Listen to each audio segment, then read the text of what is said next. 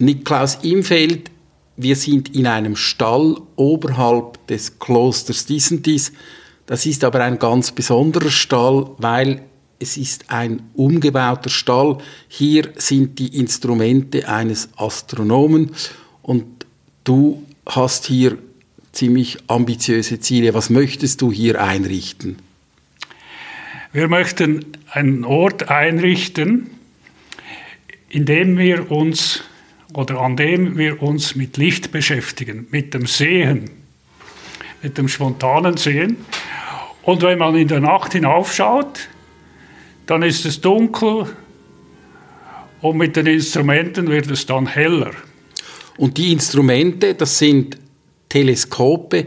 Da stehen hier mindestens drei Teleskope und die muss man sich so vorstellen, das sind große Röhren von vielleicht 30 oder 40 Zentimeter Durchmesser, von 1,20 Meter Höhe und dann hat es auf der Seite hat's dann ein kleines äh, Rohr, um reinzuschauen.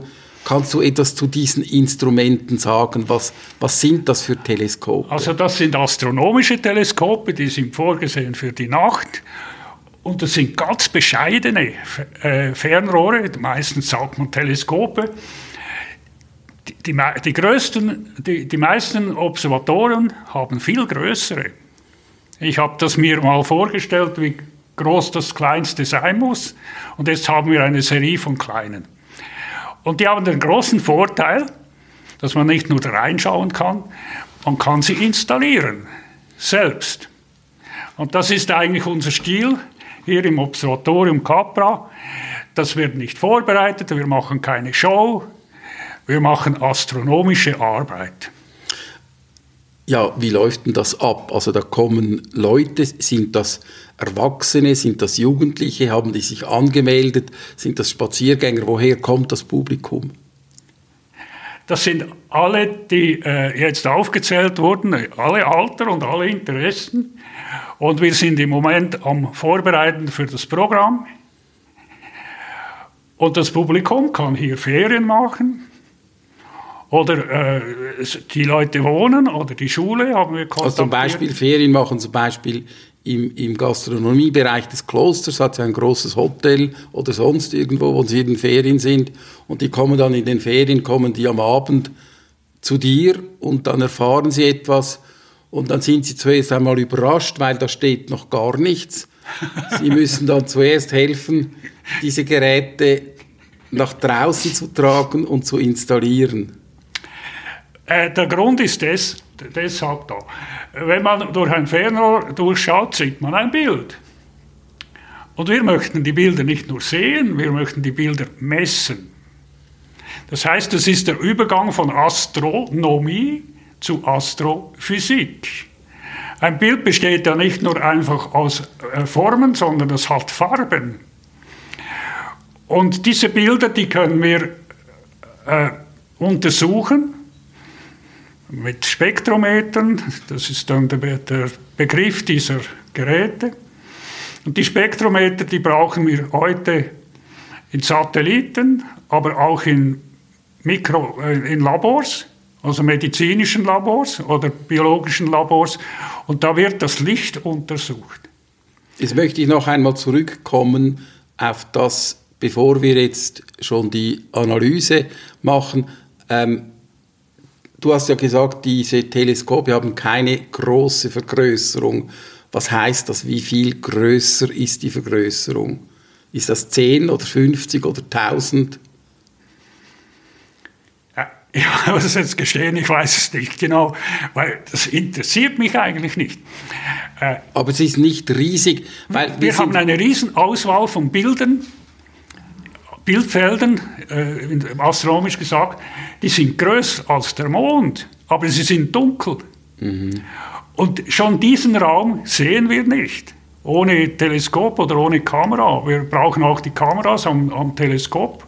Möglichst einfach, nicht, dass man sich äh, zwei Stunden vorbereiten muss. Dann knipst man da und dann sieht man plötzlich etwas, das nicht normal sichtbar ist mit unseren Augen.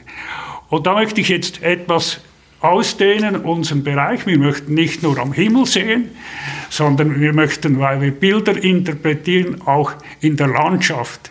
Hier oben im Walmedel, also bei, beim Lugmaner Pass und dann auch auf der Tessiner Seite, wo die, die Pflanzen völlig anders sind, möchten wir uns Fragen stellen. Weshalb wachsen da andere Bäume?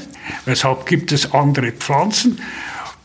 Das hat wiederum etwas mit der Sonne zu tun. Ich wollte eben fragen, wie kommst du jetzt von der Astronomie? Was ist das Gemeinsame von der Astronomie zu den Pflanzen? Du machst beides, aber das überrascht. Warum? Was haben die miteinander zu tun? Kinder sind neugierig und die möchten eigentlich wissen, was drin ist die, in diesen Blackboxen. Und das Gemeinsame ist, dass wir solche Blackboxen öffnen. Also wir haben Freude an den Bildern, aber wir haben noch mehr Freude, wenn wir, wenn wir sie mit den Farben, mit dem Licht, mit der Wellenlänge des Lichts verstehen lernen. Weil diese Wellenlängen sind Botschaften von den Molekülen. Und was wir eigentlich machen, wir wandern zu den Molekülen. Also konkret, ähm, du machst ein Bild oder eine Aufnahme einer Pflanze und dann schaust du dir das Spektrum des Lichts, das von dieser Pflanze kommt, an. Und wie kann man sich das Spektrum des Lichts anschauen? Was, was braucht es dafür für ein Hilfsmittel? Es ist jetzt etwas schnell gegangen mit der Frage und äh, man muss Zwischenschritte machen. Äh, sonst entsteht etwas, das sehr verbreitet ist in der Gesellschaft. Komplexität.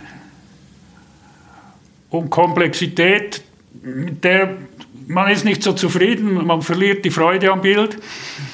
Äh, es ist auch nicht schön und Komplexität ist auch nicht interessant da kommen eher so Unsicherheiten und Ängste. Und das, das kommt aus meiner beruflichen Tätigkeit als Physiker. Ich, ich habe mich nicht, nicht, so intensiv mit theoretischer Physik äh, beschäftigt, sondern mit Experimenten, Labor, alle Stufen auf der Universität. Und da waren auch Mediziner dabei und so weiter. Und das ist ein ganz wichtiger Punkt jetzt den wir jetzt äh, angetippt haben, um die Experimente zu verstehen und die Interpretationen von Licht und von farbenen Bildern, muss man zuerst Experimente machen. Das ist so ähnlich wie beim Kochen, beim Steak. Äh, das ist nicht so einfach, ein gutes Steak zu machen. Da gibt es Veränderungen von Molekülen. Wie, wie heißen diese Moleküle? Beim Steak? Keine Ahnung die Reaktion, die wir brauchen, ist die Maillard-Reaktion. Eben, eben, ja genau, da, darauf wollte ich zu sprechen. Wer kennt schon die Maillard-Reaktion äh, in der Küche? Aber wir, wir spüren das auf der Zunge, das macht einen Unterschied. Aber ich möchte jetzt doch noch einmal zurückkommen zum Spektrum einer Pflanze. Und die Frage war eigentlich, mit was für einem Instrument kannst du ein Spektrum analysieren. Du hast ja solche Instrumente. Also im Prinzip würde ich sagen, so laienhaft gesagt, es ist ein Prisma. Prisma ist ah. einfach ein. Jawohl, äh, das Prisma ist ein, ein Dreieck aus Glas und da kommt das Licht auf einer Seite, weißes Licht, und auf der anderen Seite sieht man Farben. Genau. Und jetzt gibt es ja, du hast ein Instrument, das ist dann ein astronomisches oder ein wissenschaftliches Instrument, das nennt sich ähm, nicht Stroboskop, sondern Spektroskop. Das macht eigentlich dasselbe, aber im Prinzip ist das, das ist eben keine Blackbox, das ist etwas, was wir kennen, also ein Prisma. Ähm, und, und am Schluss, am Anfang kommt das, das äh, weiße Licht rein und auf der anderen Seite kommen dann die verschiedenen äh, Farben raus und so erhältst du ein, ein, Spektrum. Und meine erste Frage ist, ich glaube, das muss man ja dann irgendwie fotografisch festhalten, dieses Spektrum. Man kann es äh, fotografisch äh, festhalten, man kann es aber auch an den Pflanzen ansehen, wenn sie welken oder im Herbst. Da ändern sie ihre Farbe. Weshalb? Verändert sich diese Farbe. Das hat etwas mit den Molekülen zu tun, die uns Botschaften äh, übermitteln. Über, über die Veränderung der Eiweiße und der Enzyme und vor allem die, de, derjenigen äh, äh, Moleküle, die den Zellkern, nicht den Zellkern, die Zelle einer Pflanze ausmachen. Äh, die Pflanzen stellen sich auf ihre Umgebung um und es gibt einen Zwischenschritt. Am besten kann man diese äh, Frage beantworten mit folgendem. Du nimmst einen Computer, gehst zur NASA oder zur European Space Agency und schaust, was äh, die Geosatelliten aufnehmen. Wir haben seit Jahrzehnten äh, die Flächen unseres Globus, unserer Erde, fotografiert multispektral. Und was wir hier zeigen können, ist, wie, wie, wir das vorher schon besprochen haben, was eigentlich ein Spektrometer ist. Und der, Trick ist der, das, das geht mit Sternen viel einfacher. Äh, wir machen Regenbogen aus Sternen. Und dann erlebt man das. Das, das Licht, das, man schaut vorher einen Stern an, einen hellen Stern, zum Beispiel die Vega, äh, die, die, ist zwar nicht immer sichtbar, aber es gibt in jeder Jahreszeit mhm. gibt es helle Sterne. Man schaut das ohne an, normal, wie man das Bild sieht.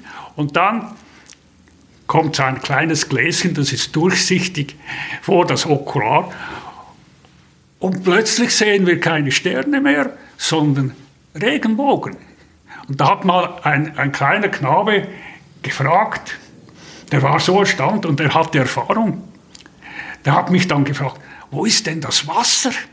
im Fernrohr, weil der hatte den Regenbogen im, im Garten gesehen und hatte die Erfahrung schon gemacht. Und das hast du ihm geantwortet? Es hat kein Wasser. Es ja. hat kein Wasser.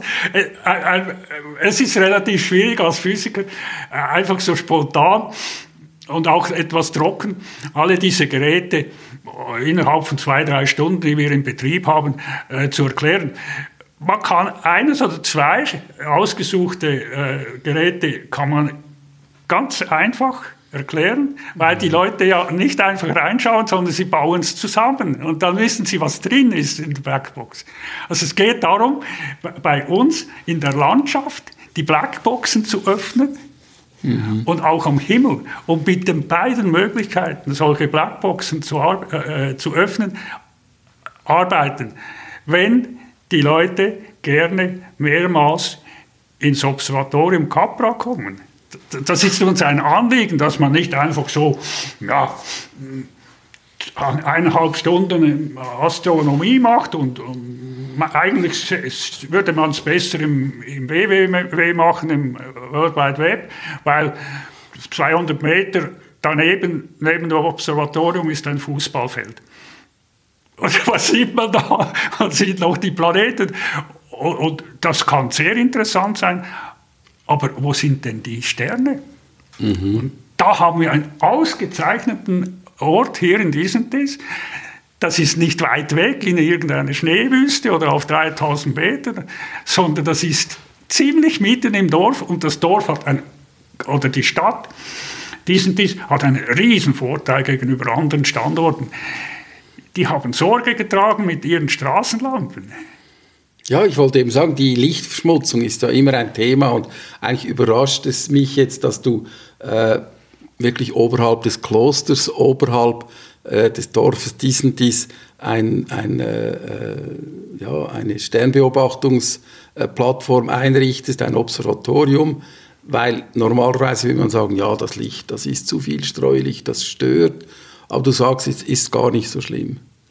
Äh, der, der, Physiker ist auch ein wenig ein, äh, ein, nicht nur ein Experimentator, sondern er macht auch äh, kleine Ex Expeditionen, bevor er überhaupt ein Gerät aufstellt. Und ich habe einige Monate mit meiner normalen Kameraausrüstung in der halben Gegend, also vom, vor allem Walmedel, Vergleichsaufnahmen gemacht. Also so mhm. Landschaftsaufnahmen, die man mit einer ja, nicht allzu teuren Systemkamera machen kann. Ich will jetzt keine Marken nennen. Mit dem Handy geht es einigermaßen, aber ich würde es nicht empfehlen. und ausprobiert. Zuerst, wenn man ein Experiment macht und das Observatorium ist voller Experimente, dann muss man das Experiment planen. Sonst geht es daneben oder man findet etwas, das selbstverständlich ist.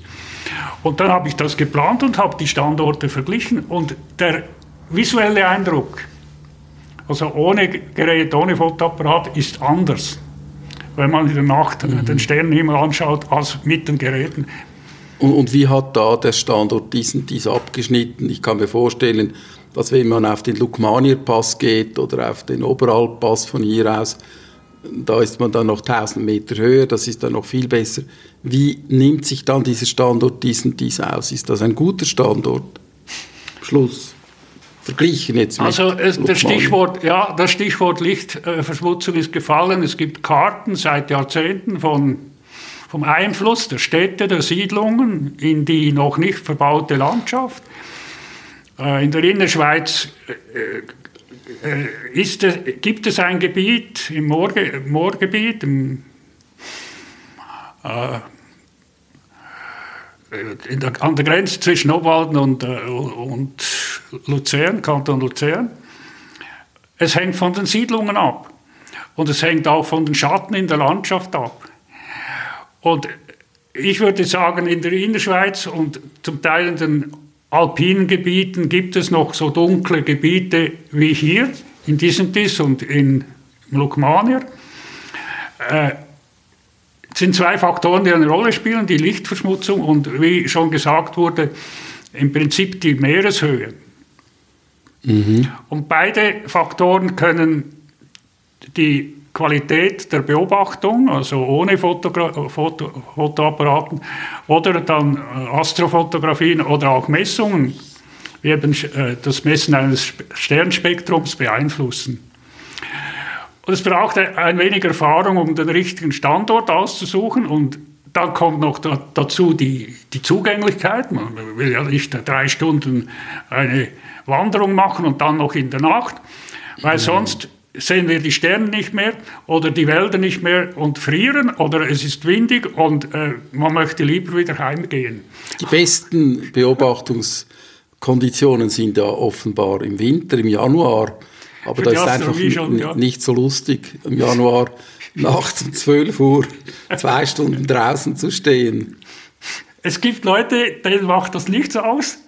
Also gibt Leute, die kommen mit den falschen Schuhen oder sind, äh, haben keine Skikleider an und die beginnen dann zu frieren und dann ist es aus. Äh, das ist eine Frage, wie man äh, die Beobachtungen und die Messungen bekannt gibt in der Öffentlichkeit. Also eine Ausrüstung, eine entsprechende gehört dazu. Und das gehört eigentlich zu unserem Stil.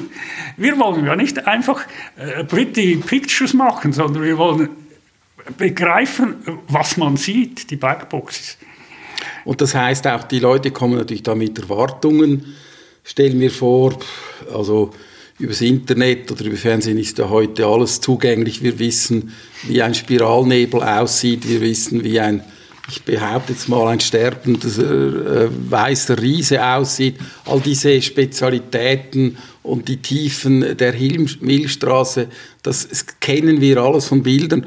Und man denkt dann, ja, das ist ein Astronom, der kann das auch machen.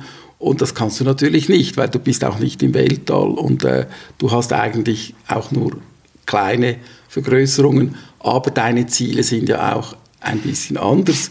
Du hast es gesagt, du möchtest eigentlich einen sinnlichen Zugang äh, äh, bieten. Ich finde das auch interessant, wenn du sagst, neben dem Mond, wenn du neben den Mond guckst, dann siehst du von bloßem Auge einfach ein schwarzes Feld und wenn du da mit vielleicht 50-facher Vergrößerung hinschaust, dann kommt plötzlich kommt da Leben rein, oder? Jetzt haben wir vielleicht die Leute, die jetzt das hören, auch ein bisschen äh, gewundrig gemacht. Wie kommt man dann zu einem Lokaltermin mit dem Observatorium Capra? Wie, wie, wie geht das? Wann kann man da kommen? Wir sind im Aufbau im Moment und äh, wir sind jetzt bereit mit den Geräten und ich möchte eigentlich im Herbst zwei äh, Themen ankündigen, die anscheinend nicht zusammenpassen. Das heißt, das erste Thema wäre mehr vom James Webb Teleskop im Vergleich zu unserem Sonnensystem. Wir wissen ja, dass jetzt ein milliardenteures äh, äh, Teleskop, Infrarotteleskop, das auch wieder Bilder macht, aber mit Falschfarben oder oben funktioniert und fast jede Woche kommt etwas Erstaunliches unter. Mhm. Und äh, das, ist, das ist eine Verbindung der Erwartungen von Schülern und von Leuten, die gerne in der Nacht äh, den Himmel raufschauen und letzten aktuellsten und verrücktesten Forschungsresultaten der professionellen Astrophysik. Äh, wir haben viele Leute, die jetzt schon einige Monate ohne äh, Werbung hier, hier waren und wir haben Veranstaltungen gemacht. Und es bestätigt sich die, der Wunsch, mal den Mond durch ein Fernrohr zu sehen. Schon das ist etwas Schönes. Und wenn man dann ein Foto macht vom Fernrohr und den Kontrast mhm. verändert und die Saturation, dann gibt es Farben auf dem Mond. Er ist nicht grau. Das ist wieder das ja. Gleiche. Das ist das Verrückte. Und jetzt, sind, jetzt müssen wir wieder das Spektrum kennen, weil wir müssen wissen, auch bei den Pflanzen, was Infrarot bedeutet. Also James Webb, oder, ist ein das macht keine sichtbaren Fotos. Ja, ja. Das macht Wärmefotos von, von, vom Kosmos, vom Universum. Mhm. Infrarot ist die Wärme. Und, und, beim Spektrum, was ist dann Ultraviolett? Mhm. Und was ist noch gefährlicher? Dann sind wir dann beim zweiten Thema. Und das ist ein Sammelthema, das, kann, das können wir dann vertiefen jedes Jahr, wenn das Wetter schlecht ist oder wenn die, die Nächte zu kurz sind. Das zweite Thema ist dann Wege, Wege zum Pflanzenstress mit einem Untertitel Instabilität unserer Landschaft. Und was, worum geht es denn eigentlich? Es geht nicht um das Wetter für das Wandern, sondern um das Mikrowetter für die Pflanzen. Und das ist nicht dasselbe. Das ist nicht dasselbe. Im Mittelwert schon. Aber wenn es regnet, regnet es auch für die Pflanzen. Und wenn es trocken ist, dann ist es auch trocken für die Pflanzen. Es gibt ein ganz einfaches äh, Rezept, um, um etwas aufmerksamer zu werden beim Wandern. Man, man nehme einen sicheren Wanderweg, also keine Bergwanderung, und schaue mal hin, was sich innerhalb von 20 bis 40 Metern Wanderweg links und rechts verändert. An einer Magerwiese oder dann sind wir plötzlich von einer Matte oder Alp, Alpwiese, Alpenwiese in einem Wald. Oder wir kommen an, eine, äh, an einen, eine, einen Bergsturz oder einen Rutsch, oder? und dann ist das, der Boden anders. Und dann geht es durch ein, ein Bergbächlein und was habe ich dann eigentlich jetzt erzählt? Das, das, sind Fakten, die wir eigentlich als Wanderer vom Wetterbericht nicht, nicht äh, wünschen, das interessiert uns nicht. Aber die Pflanzen, die, die wachsen anders. Und die sind sehr empfindliche Zeiger. Pflanzensorten zeigen, wo es feucht ist, wo die Exposition ist, die Lage der Sonnenstrahlen, mhm. der, der Wärme. Und auch da machen wir im Observatorium Capra Experimente. Wir haben ein, ein kleines Treibhaus, mhm. jetzt ausgesetzt mit Küchenkräutern. Mhm. Das wäre die Idee, äh, wie man zu solchen Erlebnissen kommt. Wir haben eine äh, synchronisierte Ver äh, Planung mit dem Kloster, weil das, das Gebäude steht auf Klosterboden und da kann ich nicht einfach Leute nach Belieben einladen, sondern das müssen wir vorbereiten und dann machen wir eine Publikation. Wir haben auch Homepages, wo wir dieses Programm dann angeben können. Jetzt noch eine ganz wichtige Frage. Observatorium Capra. Ähm, Capra ist irgendwie eine Bergziege oder eine Ziege. Ähm, wie kommt ihr auf diesen Namen? Es gibt im Fuhrmann einen Stern, wenn ich mich richtig erinnere. Wer ist Fuhrmann? Ah, das ist ein Sternbild. Ja, genau. Sorry, das ist, äh, da, da, da gewöhnt man sich dran. Also im Sternbild Fuhrmann ist ein Sternbild im Winter, gibt es einen Stern, der heißt Capella. Und wenn man dann im Wörterbuch bei äh, Latein, glaube ich, nachschaut, oder, dann hat das etwas mit einer Ziege zu tun. Und Ziegen sind manchmal das ganze, das ganze Jahr äh, draußen, aber sie brauchen einen Stall. Und okay. wir haben einen Stall ausgerüstet, weil es geht ja nicht nur um, um die Nacht, es geht auch um den Tag und die Landschaft. Alles klar. Und jetzt noch eine aller, aller, allerletzte Frage. Wer ist eigentlich dieser Niklaus im Feld, der jetzt hier ähm, in diesem übrigens saukalten Stall im Mai äh, 2023 äh, drin sitzt? Wer bist du? Was, wie kommst du zu, diesem, zu dieser Aufgabe? Du hast mehrfach angetönt, du bist Physiker von Ausbildung her. Jetzt weiß ich nicht so genau, wo ich anfangen will. Am liebsten eigentlich mit einem Experiment. Meine Großmutter hatte einen großen Garten und vor allem eine wunderschöne Kollektion von Kaktussen und Sukkulenten. Und die waren im Winter immer im Keller. Und äh, im Haus meiner Großmutter gab es dann eine schöne Wand, Schale, so Richtung Südwesten. Und so im, im Frühling kamen diese Kaktus raus und an die Hauswand und wurden bestaunt und gepflegt und so weiter ich darf es ja nicht sagen, aber ich sage es jetzt trotzdem. Ich hatte so eine experimentelle Zeit, da ging es um die Frage, das war als Kind sehr gefährlich und es hat mich dann Wunder genommen, ob Kaktusse brennen. Und hast du sie mal angezündet? Probeweise habe ich probiert, oder? Und äh, das hat etwas mit Temperatur zu tun und mit Molekülen. Und die Sukkulenten haben einfach nicht gebrannt.